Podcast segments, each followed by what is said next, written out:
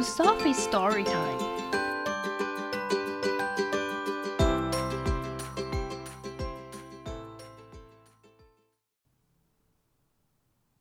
Today is winter solstice in this year, so let's read a book about the shortest day of the year. Today's story is The Shortest Day, celebrating the winter solstice, written by Wendy Pfeffer, illustrated by Jesse Reisch. In late autumn, 在秋天的尾声，in the northern part of the world，在世界的北部。Squirrel hide nuts. 松鼠把坚果藏起来。Foxes grow thick fur coats. 狐狸长出厚厚的毛皮大衣。And flocks of birds fly to warmer places. 成群的鸟儿飞向温暖的地方。 The sun rises later each morning and sets earlier each evening. 太阳每天早上都越来越晚升起。每天的日落都越来越早。As the sun gets lower and lower，随着太阳越来越低，the north gets less and less daylight，北半球的日照也越来越少。The air grows colder，空气渐渐变得冷了。 Chickadees fluff their feathers to keep warm，山雀蓬松它们的羽毛来保持温暖。Woodchucks hibernate in their burrows. 土拨鼠在洞穴中冬眠。And white-tailed deer nuzzle through the snow to find the last blades of grass. 白尾鹿在雪地里用鼻子磨蹭，去寻找最后的草。 On short winter days，在短暂的冬季白天里，children bundle in warm clothes，孩子们裹着暖和的衣服。and walk through a frosty white world. 走过冰冷的白色世界，dragging long shadows behind them. 身后拖着长长的影子。On long winter nights，在漫长的冬夜 ，family eat dinner while it's dark outside。一家人在外面天黑的时候吃晚餐。Children wonder when the days will get long again.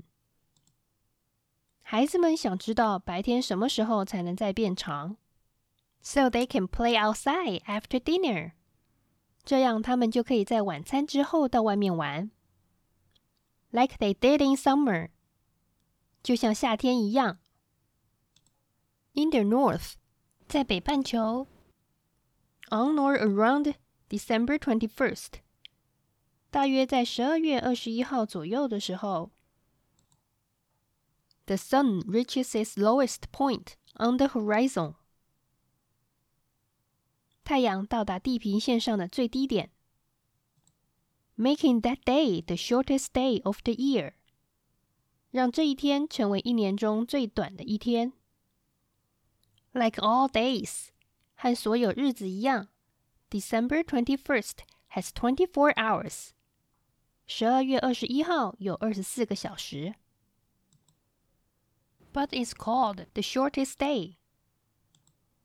但这被称为最短的一天，because it has the fewest hour of daylight. 因为这一天的日照时间最少。The shortest day， 最短的一天，called the winter solstice，称作冬至，is the beginning of winter，是冬天的开始。and in some places, winter means cold, no snipping weather. 在某些地方，冬天代表着寒冷和非常寒冷的天气。The Earth tilts as it moves around the sun. 地球绕太阳运转时是倾斜的。When the northern part of the Earth tilts away from the sun. 当地球北部倾斜远离太阳的时候，the north gets less heat and light than the southern part。北半球的热量和光照比南半球少。About five thousand years ago，大约在五千年前 People who studied the sky noticed that day after day the sun set in different places on the western horizon. 研究天空的人们注意到，日复一日，太阳在西方地平线的不同地方落下。They discovered that when the sun set farthest south, that was the shortest day.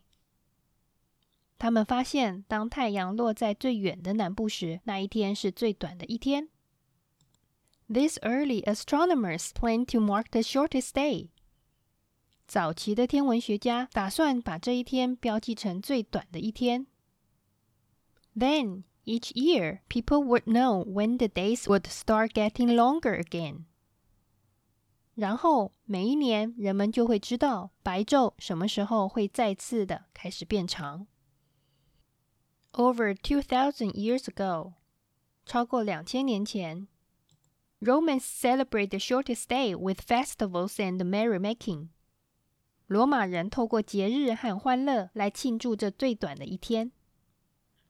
They gave evergreen branches to friends as a sign of good luck。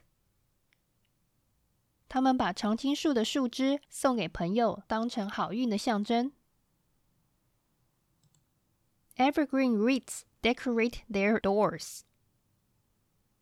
常青树的花环装饰了他们的门。Since these plants stay green when others turned brown. 当别的植物变成棕色的时候，这些植物还是会保持绿色。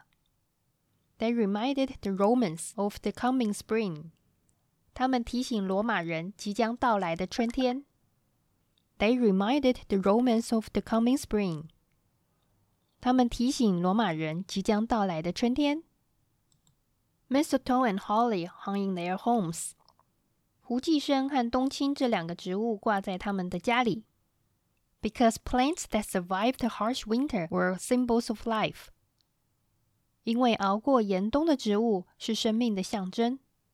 Many people believed these plants would bring strength to their families. 许多人相信这些植物将会为他们的家庭带来力量。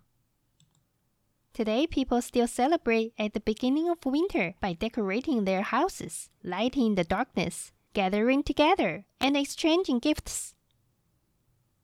今天，人们仍然在冬天开始的时候装饰房屋、点亮黑暗，聚在一起交换礼物来庆祝这一天。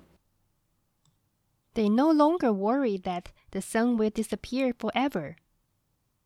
他们不再担心太阳会永远消失。People know that days get colder when their part of the earth tilts away from the sun. 人们知道，当他们在地球上所居住的地方倾斜远离太阳的时候，他们会变得更冷。They know that days get shorter when the sun appears lower in the sky. 他们知道，当太阳在天空中出现的比较低的时候，白天就会变短。People celebrate the shortest day because longer days follow. 人们庆祝最短的白天，因为随之而来的是更长的白天。Flocks of birds will return. 成群的鸟儿会回来。Seedling oak trees will sprout. 橡树幼苗会发芽。 and the children can play outside after dinner. 小孩子可以在晚餐过后到外面去玩。For more than five thousand years，五千多年来，people have welcomed the winter solstice because it's a new beginning。人们迎接冬至，因为这是一个新的开始。The end. Thank you for listening today. If you like this story, follow us and subscribe to our channel. Tell your friends too. If you'd like to give a gift of support of any amount to help us cover our hosting, please click the link at this episode description. Thanks again and see you next time.